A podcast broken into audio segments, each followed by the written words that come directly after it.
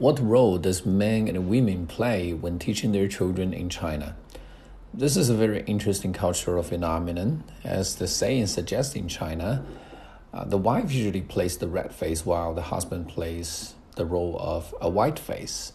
Uh, it basically means one coaxes while the other coerces. For example, when a kid gets an A in the examination, usually the wife in China will, you know, praise the kid but um, the husband in a typical Chinese family would say, "Well, you could do a good job and get an A plus the next time."